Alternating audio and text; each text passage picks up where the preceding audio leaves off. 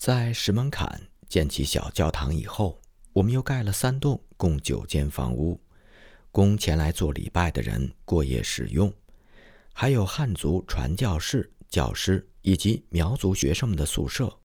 逐渐的，这里就形成一个有人烟的定居点。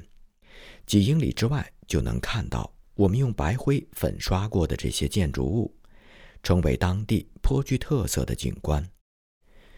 有一座房子是专门为传教士修建的。对于这所英国人的住宅，我想稍微详细的描述一下。起先，我的汉族助手和我住在石门坎小村寨一所茅棚的角落里。后来，我们搬下来住进小教堂。我一直渴望能有一座小小的房屋，以便让我妻子和孩子们过来加入到我这边。他们住在昭通府城，我生活在离家很远的山中，总是不方便的事情。苗族的信徒们用自己的钱为传教士建起了一座房屋，耗资大约五英镑，还包括家具在内。由此可以看出，这是一座很小而且经济简约的建筑。它充分利用山坡的地理之便。此外，也没有大到一块足以盖房子的平地，人们将靠山的一边垂直向下挖平，利用空间因陋就简，把山体当作后墙。相信几乎没有哪个人能像我这样拥有如此宽大的一堵后墙。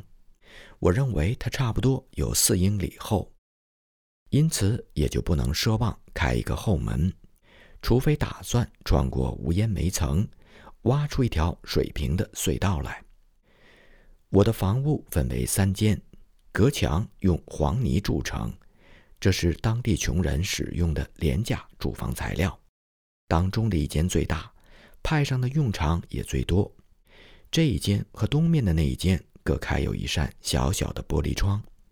第三间用来住人。百格里夫人、我们的两个儿子以及 Square 小姐。都来居住过一段时间。他们来的时候，窗户还没有安上，天气特别潮湿。从昭东府到石门坎，途中需要穿过长长的山谷，大家都被雨水和雾气淋透了。因为还没有安装窗户，大量潮湿的空气从墙上两个窟窿当中吹进来。当然，这还不是使我们感到特别难挨的。而使我们的思想高度紧张的是那些不速之客。附近的狼很多，经常闯入村寨找吃的，给农户造成过重大损失。常常听到有关当地儿童甚至是成年人被这些凶猛动物吞吃的传言。宣教士们就从一些人家获知，他们有家庭成员丧命在残忍狼群的恶腐当中。当地还经常出没更为可怕的豹子，而距离传教士居所不远的地方，出没着已经吃了三个人的一窝老虎。与这些如此无法无天的野兽为邻，望着还没有安装窗户的墙上的两个窟窿，夜晚如何让人能够安睡呢？女宣教士们的到来对推动福音事工非常有帮助。四面八方的孩子们都成为了我们的朋友。然而，这种喜乐没有持续多久。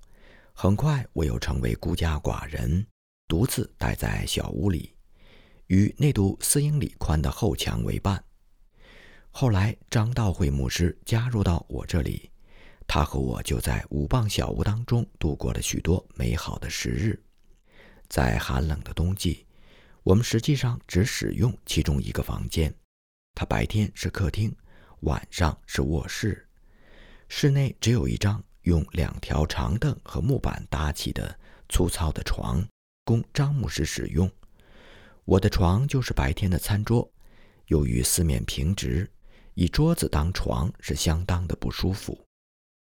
在这张桌子和张先生的床之间，我们经常在夜晚。要放上一大炉火，火炉就是在木质的架子上放一个大铁盆。这种火炉没有烟囱，便于挪动，这是一大有利条件，使你可以温暖舒适的坐在任何地方，不必专门走到火边来烤暖双脚。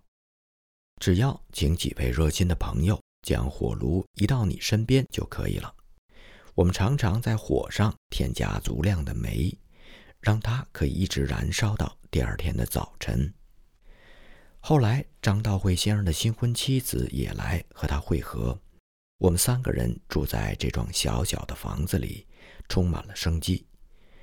传教士的新娘把家安进了五磅小屋，这种事并不常见。新婚燕尔的张牧师夫妇只住在其中一个房间，那房间却非常的潮湿，有时候又特别冷。尽管是如此简陋的斗室，新郎和新娘还是尽他们的全力，充分的装点和使用，生活的十分惬意。有些人至今还以为，传教士们之所以致力于他们的事工。是因为未来有高额的薪水和舒适的生活条件。然而，又有多少英国新娘愿意承受随时可能导致风湿病的危险，愿意和虎豹、豺狼为邻，愿意在没有其他英国女性结伴的情况下，独自一个人走上一整天，才能够抵达五磅小屋当中的那个小房间呢？张夫人并没有浪费时间来发牢骚。而是以勇敢和微笑来面对现实。当时，在石门坎的确没有更好的住房。我们衷心的感谢上帝，赐给我们这个由小小的三居室组成的庇护所。三居室中的一间是我的卧室，确切的说，我的卧室是中间的那一间。我的床放在墙的一个角落里。那个角落只是在头一天晚上十点钟到第二天早晨这段时间才属于我。白天我们可以将这张床用作任何用途，无论何种碍事儿的东西都可以随手抛到床上。床上堆的东西可谓是大杂烩，我看到有衣服、雨衣、椅子、铜钱串、报纸、书、香肠盘子、面包。大饼、拖鞋、草帽等等等等，他们都在这张可以长期忍受痛苦与折磨的床上找到了自己的归宿。白天这样堆放的方式似乎还可以，当夜幕降临，人要睡觉的时候，望着墙角的床，我就不由得发起愁来，不知道要花费多少时间才能够将那些大杂烩一一的挪开。最终安稳地躺下。我的床边放着一个特别粗糙的桌子，桌子腿原汁原味，没有经过任何的雕琢修饰。桌边摆放着两条从小教堂借来的长凳，桌子的半边供我们就餐使用。吃饭的时候，常有一群当地的朋友怀着浓厚的兴趣，神情好奇地盯着我们看。一般。会有少量的鲜花放在桌子上，孩子们很快就知道老师喜欢鲜花，又恰逢杜鹃花及百合花开放的季节，小餐桌就被装点得分外美丽。桌子的另一端经常摆放着盛满药品的瓶子，蓖麻油和硼酸、凡士林和紫药水就摆在眼前，但丝毫都没有影响我们的食欲。桌面摆放这些药品瓶子，是因为随时都有病人前来求助。无论在哪里，我们都热心尽可能地帮助他们。如果有病人需要专业医生救治，我们会及时地送他们进城。在昭通府，萨温医生和利莲·格兰丁医生准备随时收治每一位患者。有时，许多病人蜂拥来到我们的小屋。我记得。曾经在一天之内处理过多达一百名病人。张夫人为收治不断前来求医的人累得精疲力竭。许多穷人在这个小房间里得到救治和护理，看着承受着各样疾病折磨的痛苦的女子和男子，哭叫的婴孩，我不会有心思去把自己的卧室整理得更为舒适。或者使我们桌子上的饭菜变得更为可口。这小小的房间，堪称集卧室、餐厅和药房于一体。房屋的一角，我床铺的前面是我们的书店，摆放的书籍分为各种汉文书籍和少许几种苗文书籍，每种书都必须保持相当的数量，这样。当苗族人如潮水一般涌来的时候，才能够满足他们的需要。在那里摆放的有福音书册、赞美诗集、初学读物、教科书、报纸、钢笔、墨水、铅笔、纸张、信封、练习簿、图画、明信片等等等等。学生们时常进到这个小房间来，亲切好奇地浏览着。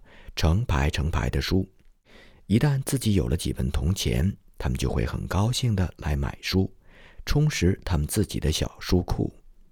每个学生的小书库虽然小得可怜，却足以使他们感到自豪。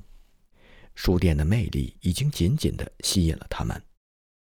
拥有四英里宽厚墙的奇妙的五磅小屋，奇妙的当中这一间房间。它集卧室、餐厅、药房和书店于一体。在书店的旁边是传教士的化妆室，镜子、脸盆、刷子、木梳及毛巾都放在一个温暖的角落里。轻便的脸盆具有多种用途，它常被用来盛放卖书所得的大量散铜钱。值得一提的是，那面小小的镜子真是春风得意。苗族人经常目不转睛地盯着它看，尤其是苗族的姑娘们，大姑娘以及小姑娘，站在书店旁边照镜子。有时候他们会因为在镜子里面看到自己而小吃一惊，向后退。他们当中有些人还从来没有清楚地看到过自己的面容。还有的姑娘。当看到镜子里面那个自己在冲着外面的自己微笑的时候，不由惊叫着大笑起来。多么淳朴、有趣、欢快的苗族人呐！有多么奇妙的房间！它集卧室、餐厅、药房、书店和化妆室于一体。再稍微过去一点，就是传教士的保险库，在地上放着一只衬锡的大箱子。是某一次为装运传教士的行李从英国带来的，有一把坚固的挂锁挂在箱子上，因此就把它当作保险箱来使用。里面曾经装入过五十万文铜钱，多么不同寻常的保险库啊！里面曾经装过五十万门铜钱。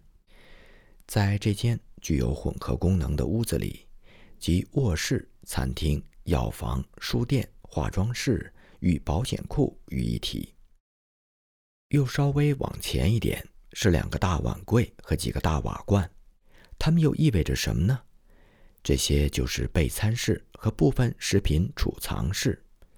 您正好可以考察一下，能够发现什么东西：盘子、杯子、刀、叉、筷子、盆、猪油、糖、面粉、土豆。英式德文郡饼和德文郡面包，以及其他许多东西，这些都在中间的那个小屋子里。它集卧室、餐厅、药房、书店、化妆室、保险库、备餐室和食品储藏室于一体。张道惠夫人主持的苗族母亲聚会也时常在那间屋子里举行。到传教士开办培训班的季节。教堂里晚礼拜结束之后，培训班每天晚上也在那间屋子里进行。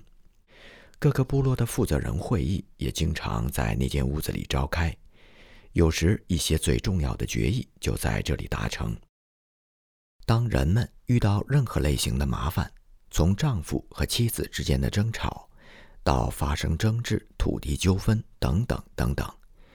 对立双方都通过各自的途径找到那个小房间，寻求传教士的劝告和帮助。奇妙的小房间，即卧室、餐厅、药房、书店、化妆室、保险库、备餐室、食品储藏室、母亲集会室、传教士培训班、部落负责人会议室，以及穷人的律师事务所。它仅仅开着一扇三平方英尺的小窗户，是一间斗室。这些天，这个地方要彻底翻腾一次，从后墙渗出的潮气令人感到可怕，只好把我们所有的东西搬出来晾晒。如果天气好的话，每星期可以晒两次，这样才能够不受潮湿的干扰。我们不知道如何更有效地和潮湿战斗，我们更不希望风湿病登门拜访我们。三位传教士尽其所能的要将这位不速之客拒之门外。在特鲁罗，当我描述完中间那个小房间之后，一直倾听的乔科金牧师这个时候说：“百格利先生卧室里面摆放的物品实在是包罗万象，但是诺亚方舟还没有在其中。”我回答说：“很高兴诺亚方舟没在其中。”因为我们已经把小房间装得够满了，只有在清晨，或许才可能有一段平静的时间。但是无论如何也安静不了多久。即使没有成年人来访，村寨当中的孩子们也会赶过来。